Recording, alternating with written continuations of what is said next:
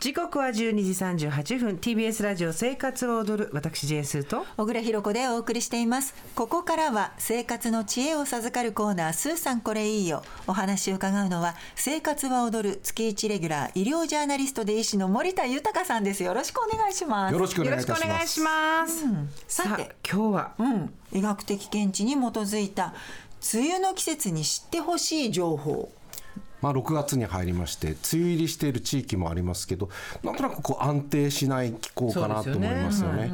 でこの季節に特に気をつけたいのは熱中症とあとカビによる肺炎なんです。カビによる肺炎、ね。で今日はですね医学的見地に基づいてこの2つの病気に負けない対策や体づくりをするコツをご紹介していきたいと思います。はい。では、えー医学的見地に基づいた梅雨の季節に知ってほしい情報一つ目お願いします熱中症に負けない体を作ろう。熱中症。負けそうになる。ねえ負けない体どうやったらいいんでしょう、あのまあ、何度も取り上げてきましたけれど、まあ、喉が渇く前からこまめな水分補給で汗をたくさんかいたら塩分も補う。そして脱水になりかけていたりめまい立ちくらみこむら返りなどの症状が出始めたら、まあ、経口補水液を、まあ、500は、まあ、一気に飲むなどの対策が大事ですよね。であとまあ体を冷やす部位としては太い血管があります。首ですとか脇の下とか太ももの付け根で最近ではですね血管がさらにたくさんある手のひらも冷やすということも推奨されていると。はい。なんだ。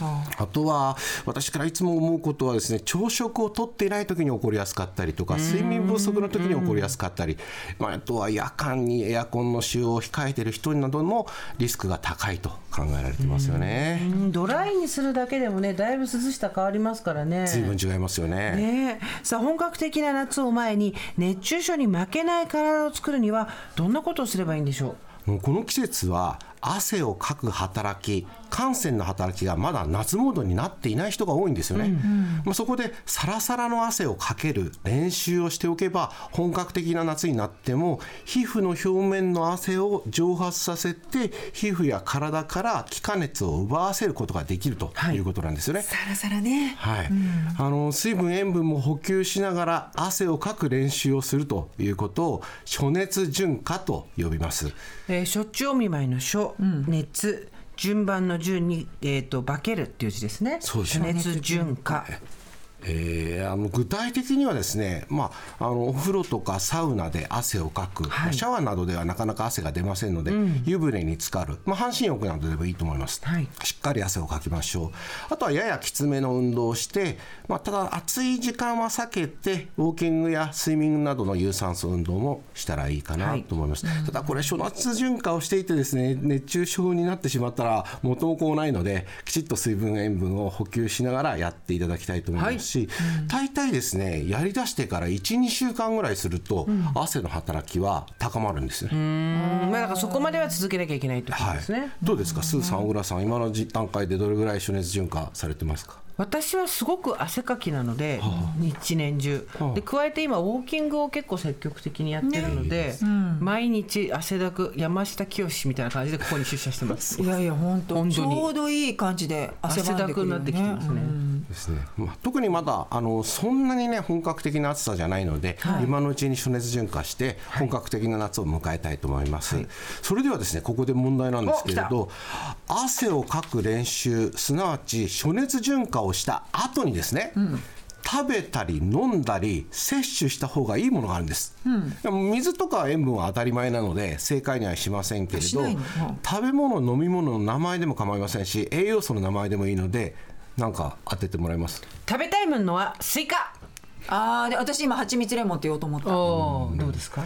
まあ悪くはないですけど、え正解いや美味しそうなんでいいですけどねそれ。まあ別に不正解じゃあ正解はですねタンパク質ですね。ええあの汗をかいた後にタンパク質を多く含むもの例えば牛乳豚肉鶏肉大豆こういったものを摂取すると血液の量が多くなって脱水になりにくいすなわち熱中症になりにくい体になることが分かっているんです。よ。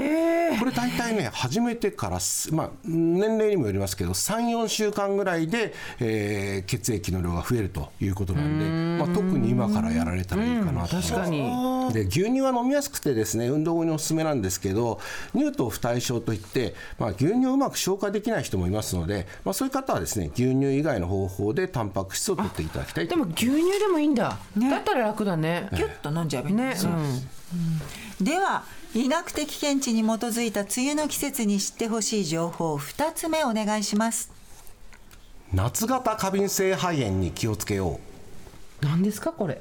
最近注目されている病気にですね。この夏型過敏性肺炎というものがあるんです、はい肺炎というとこう細菌とかウイルスなどが原因で生じるということは知られているんですけど、アレルギーによっても起こるということが分かってきて、そのですね原因の8割がカビによると考えられますこれ症状の特徴がですね3つありまして、はい。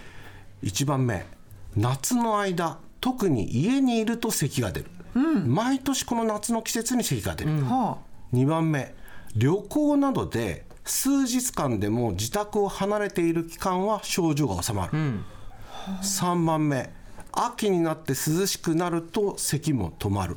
これつまり家にカビが生えてるってことですね。その通りです。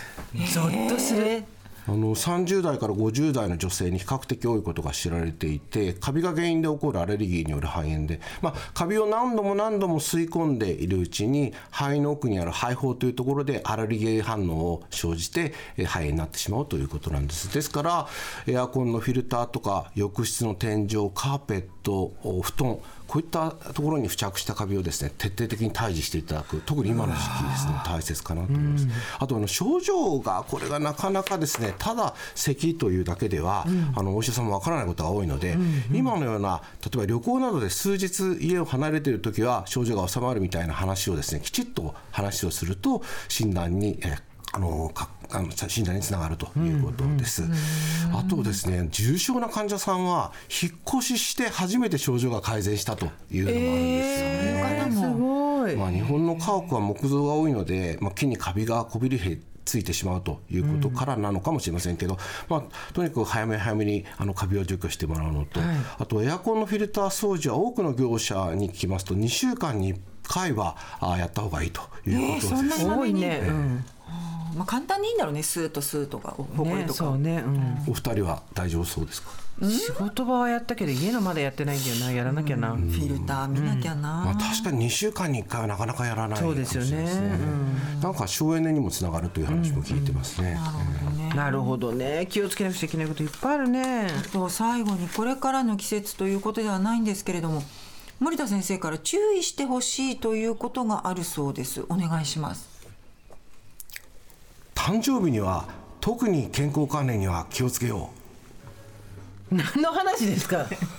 あの私事なんですけど本当に私事なんですけど、6月18日で60歳還暦を迎えるんです。おめでとういやあのそういうことでなくて参考にしてもらいたいのはですね、、はいろんな研究論文を探していたら誕生日に命を落とす人が多いという統計がスイスや大阪大学から発表されてたんですよ。やだやだえやだ。どういうこと？脳卒中とか心筋梗塞になる人が誕生日に多い傾向があってどうやらその原因としてですねはしゃぎすぎたりとかお祝いで普段と違う行動パターンを取るなとか背景にある。マジで？サプライズダメじゃん。で最近その研究論文を見つけたんで私今年の6月18日はおとなしく家で過ごそうかなと思ってるんですけど。いつもと同じように。あそうですか。ですか？あいつもはしゃいでます。いやいやいやいやいやいや。いやじゃあどうするんですか？日曜日だから18いやだから18今年はお酒も飲まず、嘘。まあ、家族で家でご飯でも食べようかなと思って。普通に過ごすってことですか、だってこういう研究論文を見つかったら見つけたらちょっと心配じゃないですかでもお誕生日ですよ。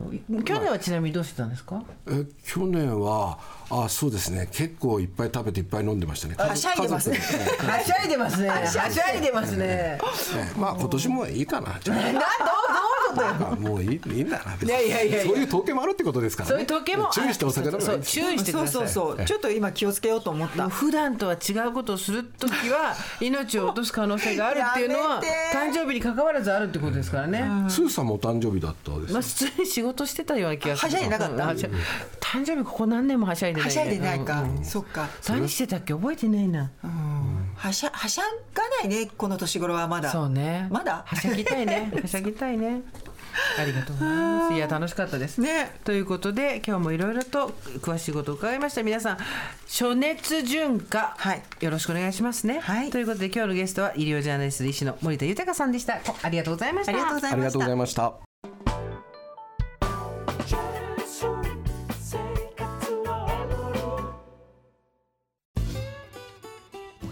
毎週月曜から木曜朝8時30分からお送りしているパンサー向井のフラット向井さん不在の木曜日を担当するヤーレンズのデイジュンの之介とどうも落合博満です。違います。奈良原正樹です。各週木曜日はヤーレンズのフラット。せーの。聞いてね